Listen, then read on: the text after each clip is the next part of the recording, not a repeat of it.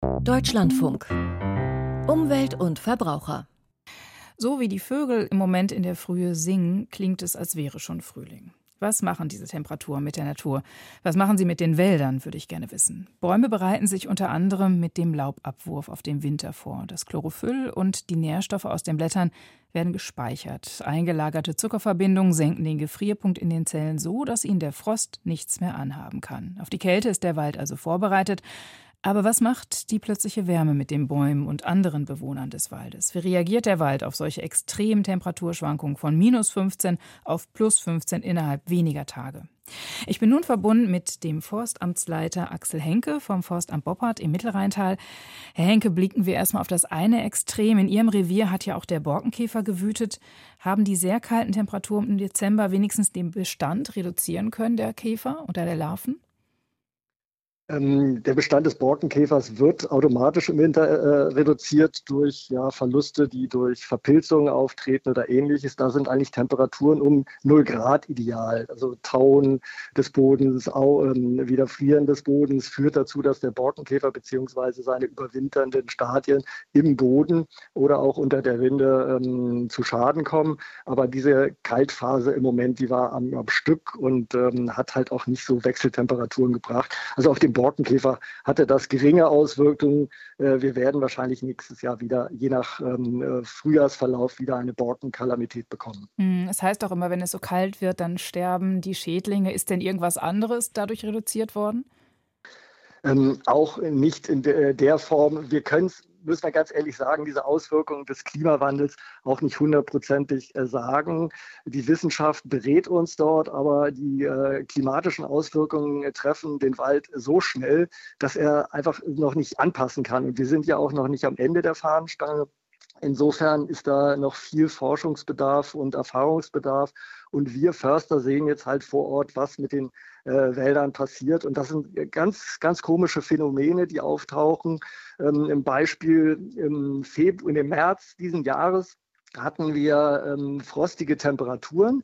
Der Boden war insbesondere nachts gefroren und tagsüber sonnig. Und wir sind im südwestdeutschen Raum sehr viele von den Douglasien, von den jüngeren Douglasien, die noch nicht so tief wurzeln, abgestorben, einfach weil sie tagsüber Photosynthese betrieben haben und äh, nachts halt äh, der Boden gefroren war und sie kein Wasser nachbekommen haben. Sie sind einfach vertrocknet, haben Photosynthese betrieben, sind vertrocknet. Das sind so Klimaphänomene, die äh, auftreten aufgrund dieser äh, derzeitigen äh, Wetterkapriolen, die wir haben. Mhm. Jetzt ist es ja viel zu schnell, viel zu warm geworden für diese Jahreszeit. Macht dem Wald dieser schnelle Temperaturanstieg zu schaffen? Ähm, das, äh, wie gesagt, wir sind äh, dort auch erst am Anfang. Wir lernen aus diesen äh, äh, Effekten, die jetzt auftreten. Es laufen sehr, sehr viele Forschungsprojekte hier in Rheinland-Pfalz, Baden-Württemberg, die Nord, äh, norddeutsche, nordwestdeutsche Forschungsanstalt sind mit Hochdruck unterwegs, um diese Phänomene zu erforschen. Ähm, wir beobachten beispielsweise jetzt bei den Warmphasen, dass Insekten auftauchen. Wespen sind sichtbar, auch Hummeln lassen sich blicken. Ähm, die Douglasien, aber auch von den Baumarten Douglasie und Fichte nutzen diese Warmphasen. Sie fangen an mit der Photosynthese, äh, fangen auch an zu produzieren. Aber wir vermuten, dass sie dann auch Probleme jetzt in dieser Winterzeit mit dem Stoffwechsel bekommen.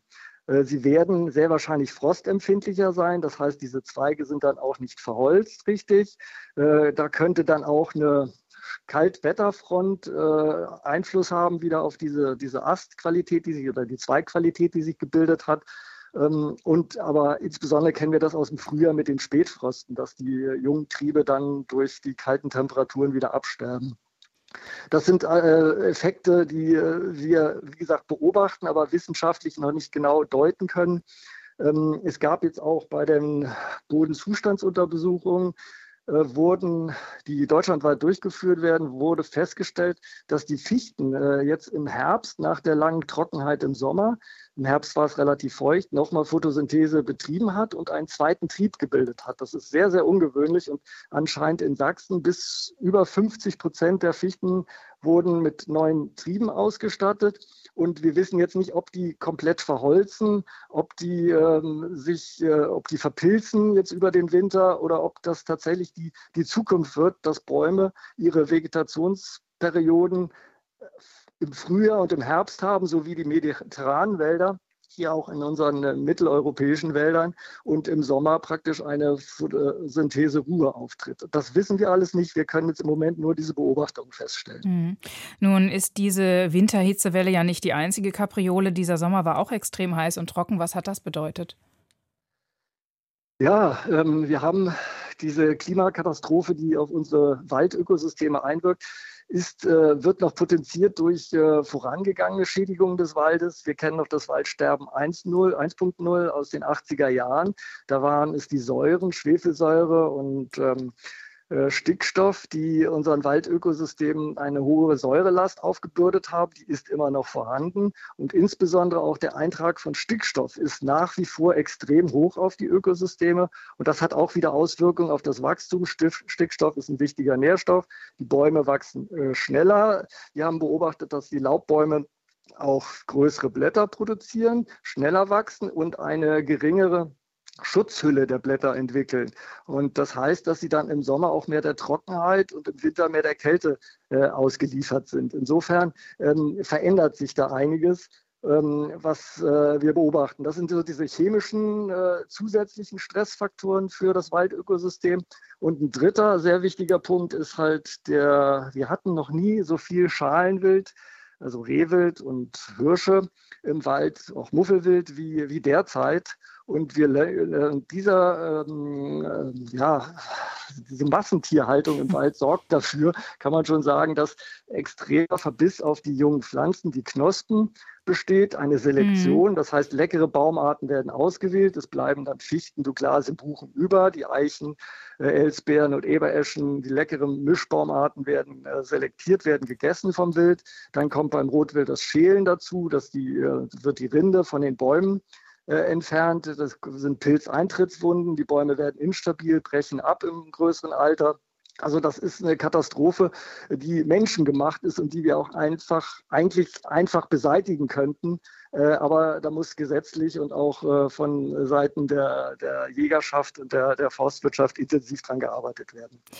Vielen Dank für diese Einschätzung. Axel Henke war das vom Forstamt im Boppard über die Schäden, die jetzt auftreten im Wald.